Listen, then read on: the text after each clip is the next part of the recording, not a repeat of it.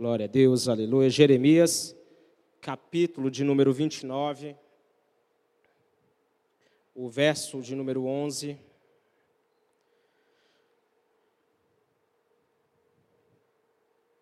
A Bíblia vai dizer assim: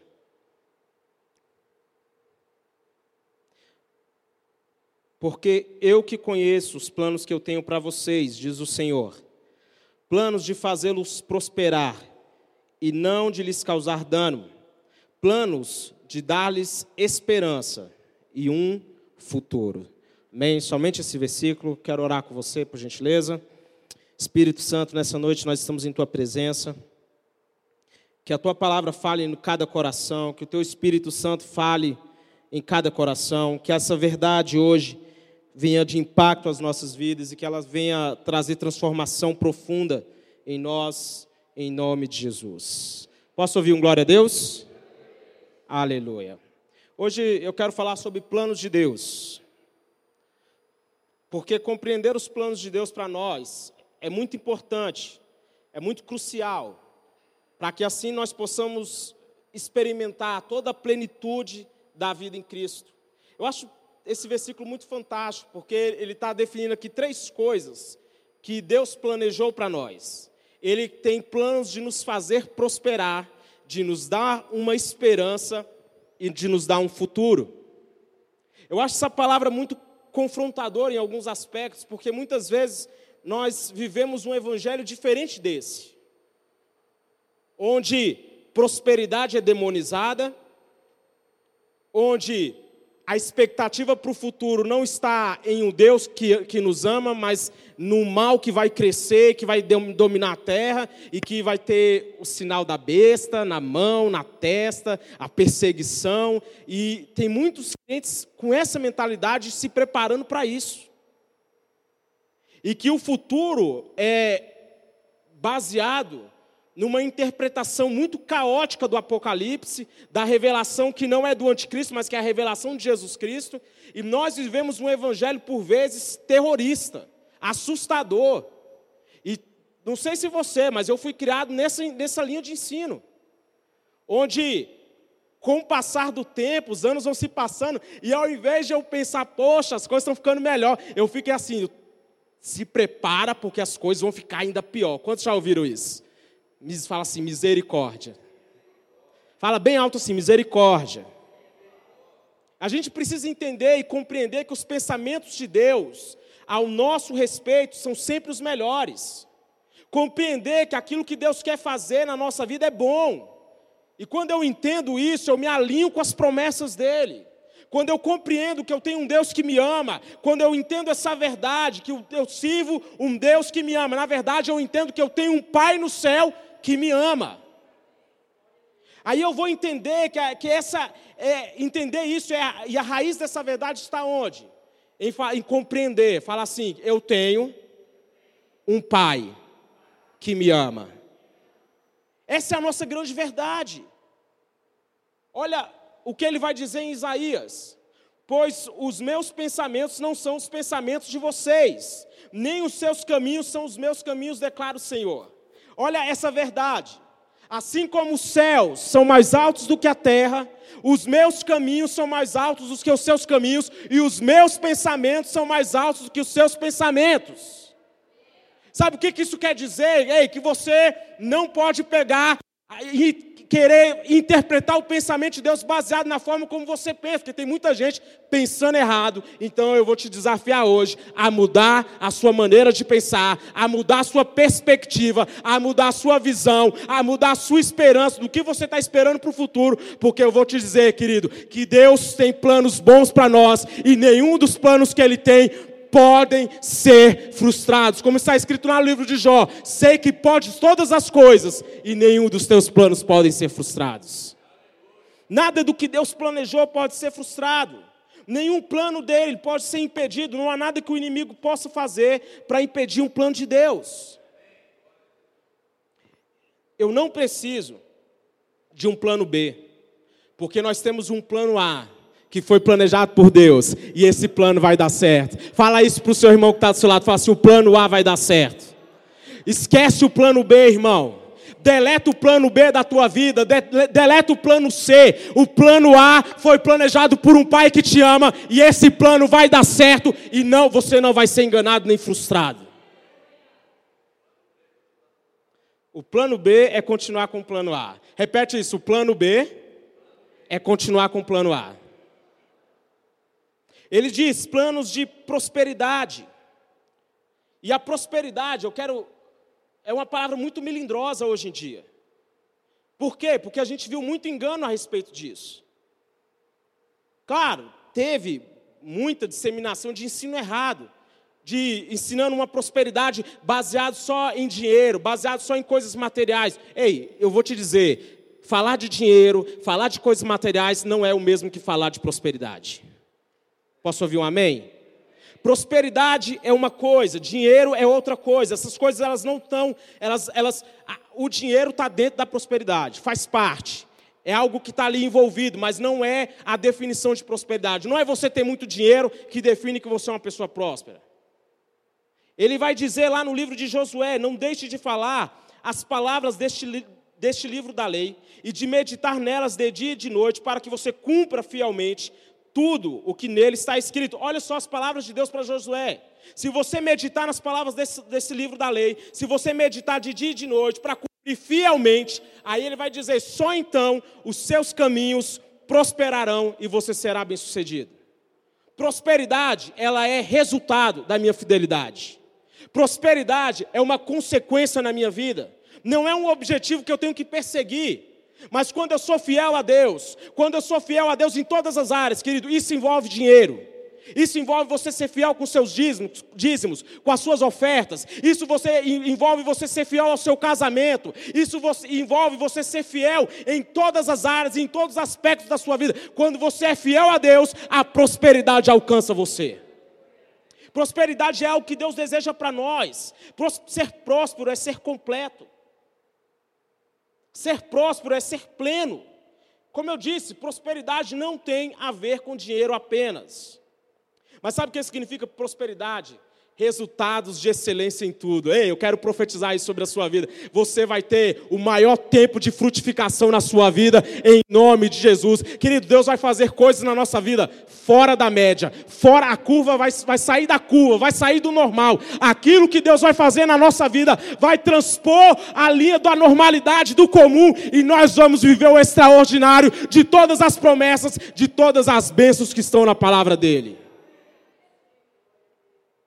Eu creio nisso, que nós estamos para viver um tempo de maior frutificação, um tempo de melhores resultados. Você vai ter os melhores resultados na sua vida profissional. Agora, existe aí uma cultura de, que, de, de, de pessoas que acreditam no quê? Se a pessoa vai bem na vida profissional, vai ruim no casamento. Se não vai bem, no, se, se vai ruim no, vai bem no casamento, está sempre uma área ruim. Já viu isso? E tem gente que acredita que isso é o normal, isso é o comum. Talvez seja para quem não tem Deus. Mas o desejo de Deus, como ele está escrito na palavra, planos de fazê-los prosperar e de não de lhes causar dano. Querido, Deus não quer que você experimente a plenitude em apenas uma área da sua vida, mas eu quero dizer que a plenitude de Deus, a prosperidade da palavra, aquilo que Deus pode fazer na sua vida, vai impactar todas as áreas da sua vida. Eu creio nessa palavra em nome de Jesus. O propósito de Deus para nós não está escondido em uma vida de sofrimento e de privações. O povo, quando saiu do deserto, lá em Deuteronômio, vai dizer que ele os conduziu pelo imenso e pavoroso deserto, por aquela terra seca e sem água, de serpentes e escorpiões venenosos. Olha o lugar que está sendo descrito. O lugar para onde eles, por onde eles estavam passando era uma terra seca, que não tinha água, que tinha escorpiões. Por que, que Deus levou eles para esse lugar? Será que o propósito de Deus era somente que eles sofressem no deserto? Não. Deus olhou para eles e falou: se eles virem agora, se eles olharem agora os filisteus, eles não estão prontos para essa batalha. Então Deus os levou pelo caminho mais longo, está lá na Bíblia. Deus os guiou por um caminho mais longo, para que eles não vissem a guerra, atemorar e ficasse com medo, ficasse com medo no coração e quisesse voltar para o Egito. Então Deus os conduziu, sim, por um caminho mais longo E quando eles chegam lá naquele deserto, olha o que, que vai dizer na continuação do texto: Ele tirou água da rocha para vocês. Eles o sustentou no deserto com maná, que os seus antepassados não conheciam, para humilhá-los e prová-los, a fim de que tudo fosse bem com vocês. Querido, entenda, todas as lutas, dificuldades que você passa, acredite numa coisa: Deus está com você em todas essas coisas, e tudo que você está vivendo, Ele vai fazer cooperar para o seu bem. Lá no profeta Naum diz que ele faz o caminho dele no meio da tempestade. Talvez você esteja passando por momentos de dor, de dificuldade, de tempestade na sua vida, mas Deus está com você ainda nesse caminho. E acredite, querido, Ele vai fazer que tudo isso seja para o seu bem. Fala para o seu irmão isso, vai ser para o seu bem. Ele diz: planos de lhes dar uma esperança. E é algo que, que quem não tem muito, ou que passa muita dificuldade, que nunca pode deixar morrer é a esperança. Eu acho muito legal uma coisa que eu vi. Eu não conhecia até pouco tempo o verbo esperançar. Quantos já conheciam esse verbo? Fala assim, esperançar. Eu fui a diferença no dicionário entre um e o outro. A diferença, se você for lá no conceito no dicionário, você vai entender que esperançar é o mesmo que almejar, é sonhar, é buscar. E o conceito de esperar é aguardar, é ansiar, é expectar. Um dos significados de esperar é ficar em algum lugar até que chegue alguém ou alguma coisa que se tem como certo ou provável. Quantos estão entendendo? Esperar é tranquilo, é ficar ali na passividade. Muitas vezes nós estamos assim, esperando, só que sem esperança. A nossa espera, muitas vezes, ela não está numa fé, mas ela está baseada em um comodismo. É, é, é, não conseguir deslumbrar nada, é ficar sentado, como, como diz aquela, aquela, aquele ditado. Você fica ali sentado numa rede esperando que alguma coisa aconteça. Muitas vezes esperar é isso. Esperar me tira a atitude. Agora, quando eu estou esperançando, quando eu estou praticando esse verbo, quando eu estou vivendo isso, quando eu estou colocando em prática, é, significa que eu estou enxergando possibilidades onde não havia possibilidades. Isso é esperançar, é conseguir crer que as coisas vão acontecer ainda que você não esteja vendo. Olha o que, a Bíblia vai dizer de esperança, pois nessa esperança fomos salvos, mas a esperança que se vê não é esperança. Se a esperança é algo que você está vendo, então isso não é esperança. Mas a esperança é quando nós não estamos vendo possibilidades, quando nós não vemos saída. Quando já passaram por coisas assim, você fala assim, não tem saída, não tem jeito, mas de repente, querido, você vê a mão de Deus agindo, você vê que algo acontece, algo inusitado, algo que você não esperava, algo que você não podia imaginar, e é isso que eu acredito que Deus vai fazer na vida de pessoas. Se você está passando por algo que você acha que não tem saída, eu quero dizer para você, coloca isso em prática, porque Deus vai fazer algo acontecer na tua vida vida, ainda que desafie as possibilidades, ainda que desafie as probabilidades, ainda que ninguém consiga ver, Deus vai agir em seu favor, em nome de Jesus. Um poema vai dizer, do Mário Cortella, vai dizer assim: olha só que interessante. Como insistiu o inesquecível Paulo Freire, não se pode confundir esperança, do verbo esperançar, com esperança do verbo esperar. Aliás, uma das coisas mais perniciosas que temos nesse momento é o apodrecimento da esperança. Em várias situações, as pessoas acham que não tem mais jeito, que não tem alternativa, que a vida é assim mesmo. Violência, o que posso fazer? Espero que termine. Desemprego, o que posso fazer? Espero que resolvam. Corrupção, o que posso fazer? Espero que liquidem. Isso não é esperança, isso é, é espera. Mas esperançar é se levantar. Ei, esperançar é ir atrás. Esperançar é construir, é não desistir. Ei, querido, eu quero dizer para você que aquilo que você não viu acontecendo ainda na sua vida, vai acontecer em nome de Jesus. Fala para duas pessoas, aquilo que você não viu acontecer na sua vida, vai acontecer ainda em nome de Jesus. Mantenha a sua expectativa daquilo que Deus pode fazer. Isso é esperança. No livro de Romanos, olha o que, que Paulo vai instruir. Não só isso, nós também nos gloriamos nas tribulações. Olha que desafio. Se gloriar nas tribulações. Porque sabemos que a tribulação produz perseverança. E a perseverança, um caráter aprovado.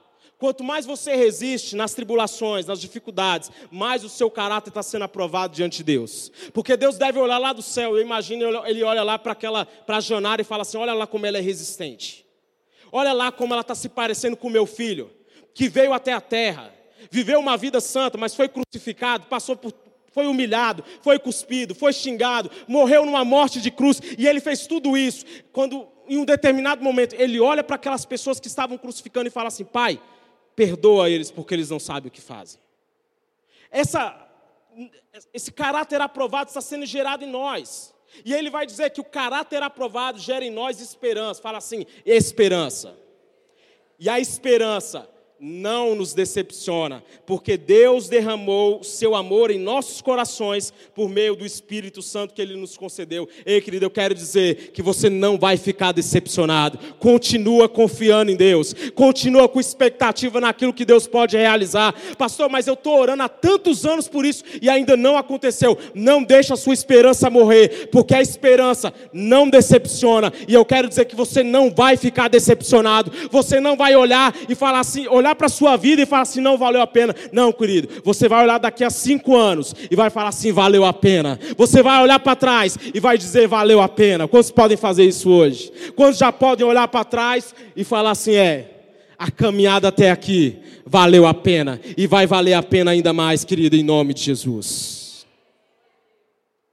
Alegrem-se na esperança, sejam pacientes na tribulação e perseverem na oração. Eu poderia citar aqui muitos versículos sobre esperança, a Bíblia fala muito sobre isso. E ele vai dizer: planos de lhes dar uma esperança e um futuro. E o futuro, ele tem a forma da nossa fé. O seu futuro, ele já está aqui. Fala assim: o seu futuro, fala para o seu irmão, o seu futuro já está aqui. Como é isso? Na forma de sementes. O nosso futuro já está aqui na forma de sementes. Porque aquilo que eu estou semeando hoje, na vida de pessoas, na minha própria vida, de maneira geral, é aquilo que eu vou colher lá na frente, é aquilo que vai estar na minha vida lá na frente. Quantos estão entendendo isso? Aí Jesus conta uma parábola: o semeador saiu a semear. Aí ele vai dizer que uma determinada semente caiu à beira do caminho, e vieram as aves e a comeram. Depois ele vai falar que outros saiu a ele saiu a semear e outras caíram em um terreno pedregoso. E cresceu rápido, mas não tinha raiz, logo secou. Depois tem as que caíram no meio dos espinhos, que logo se sufocaram por causa das preocupações da vida e o engano das riquezas. O que, que isso me ensina? É que o mais importante do que a semente em si é o terreno onde eu estou semeando. Vocês estão entendendo? Mas tudo aquilo que eu semeio em Deus vai frutificar na minha vida. Tudo aquilo que eu semeio na presença de Deus, andando com Deus, caminhando com Deus na minha vida, vai frutificar, porque isso vai, é a terra boa que vai frutificar a 30, a 60 e a 100 por um. Pergunta para o seu irmão: onde é que você está semeando? Tudo que nós semeamos na nossa vida, ou na vida de pessoas, volta para nós. Por isso, lance sementes de vida. Lance sementes de vida. A Bíblia diz que na nossa língua há poder da vida e da morte. Quem fizer bom uso dela, do seu fruto irá comer. Ei, querido, o que, que, o que, que você está semeando? Isso é muito sério. Porque a gente chega numa fase da nossa vida e a gente olha para as nossas lutas e a gente fica se perguntando: como é que eu cheguei até aqui? E não lembra que lá atrás você estava plantando isso. Aquele ditado, tem gente que está, é, como é que é, plantando discórdia e colhendo tempestade. Acho que é isso. Plantando vento. Obrigado. E colhendo tempestade. Tem gente que fica por aí plantando vento, vive em confusão, vive em, em, em, em coisas erradas, e depois fica se perguntando por que, que as coisas na minha vida não dão certo. Fala assim, ai ai. A melhor forma de nós prevermos o futuro é nós criarmos o futuro. E criar o futuro é sonhar, querido. Eu acredito nisso. Eu gosto de uma frase do Steve Jobs que ele diz que cada sonho que você deixa para trás é um pedaço do seu futuro que deixa de existir. A minha visão do futuro está intimamente ligada à minha expectativa ou ansiedade. Entenda a diferença. A diferença entre expectativa e ansiedade está na raiz. Expectativa, ela tem a raiz na fé. Quando eu estou com expectativa, eu estou com a, a, raiz desse sentimento é minha fé. Eu estou esperando, eu estou com expectativa que coisas boas vão acontecer. A ansiedade, no contrário, tem a sua raiz no medo. A ansiedade, ela torna o meu amanhã nebuloso e ela torna o meu presente amargo. Gente ansiosa, gente que vive em ansiedade.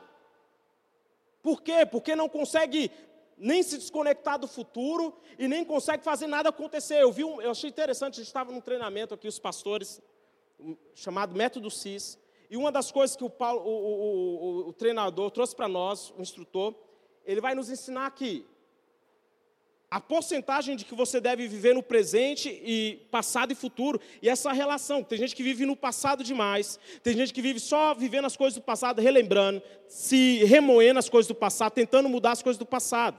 Outros são, estão tão conectados no presente que vive assim, estressado. E tem gente que já é iludido demais e vive demais no futuro.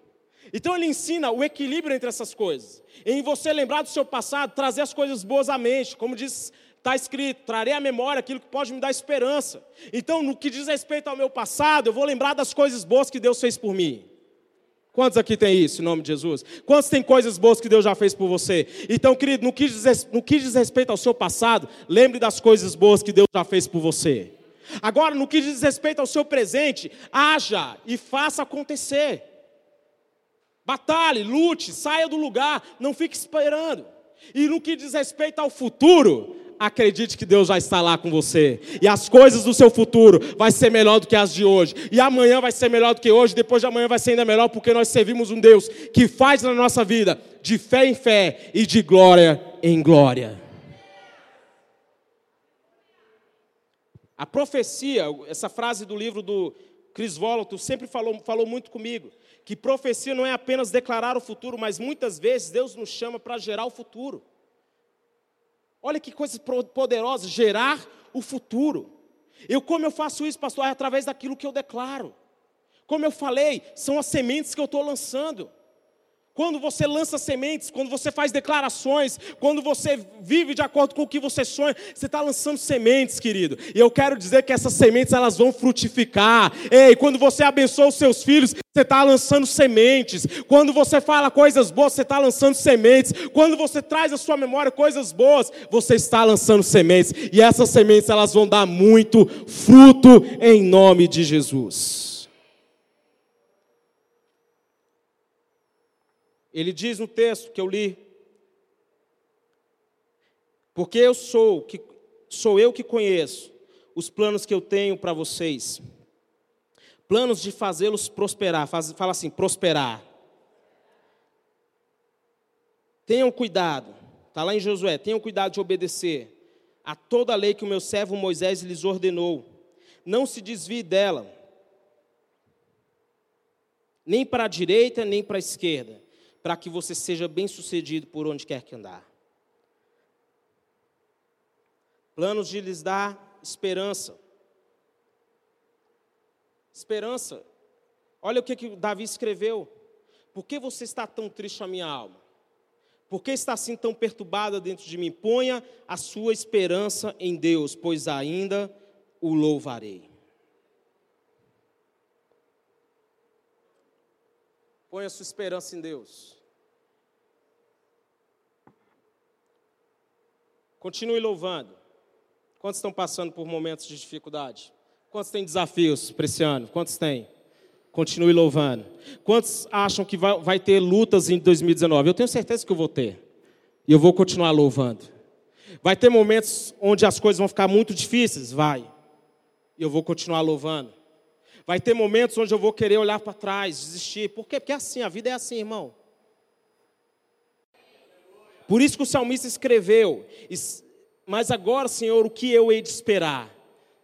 Minha esperança está em Ti. Você pode falar isso? A minha esperança. Levanta sua mão e fala assim: A minha esperança está em Ti.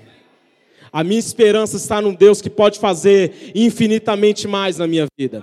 A minha esperança está num Deus que me ama. E esse amor dele é incondicional. Se você é pai, e você ama o seu filho, você é mãe, você ama seus filhos, e você dar coisas boas para os seus filhos, mesmo sendo maus, mesmo nós sendo maus, quanto mais, querido, o Pai que está nos céus, que tem um amor que não pode ser mensurado, que tem um amor que não pode ser medido, não pode ser compreendido, é um amor que excede a compreensão humana.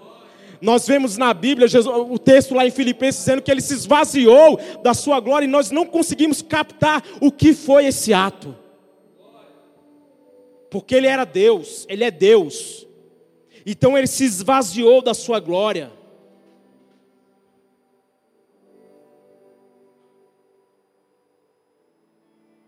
Foi esse amor. Deus olhou para a humanidade e ele nos amou. Por isso, irmão, vale a pena sim continuar lutando para ter uma vida boa, porque lá na cruz ele morreu por nós. E eu não consigo aceitar viver vendo pessoas vivendo um evangelho de mediocridade, de miséria, achando que isso é o que Deus tem para ela. Querido, se você acha que o, o mundo vai ficar pior porque o diabo está crescendo, ei, lá naquela cruz, há mais de dois mil anos atrás, quando ele estava entregando o seu espírito, a Bíblia vai dizer que ele desceu nos lugares mais profundos ele tomou o poder do diabo, ele pisou, ele tirou toda a autoridade do inimigo sobre a sua vida, para que hoje você pudesse desfrutar das riquezas, da glória que há na presença dele. Eu quero convidar você a sair do seu lugar. O desafio que nos cerca hoje, sabe qual é? É entregar a nossa vida a Ele. É abrir mão do plano B, plano C, plano D. Talvez você esteja cheio de planos aí e poucos dele tem Deus em primeiro lugar.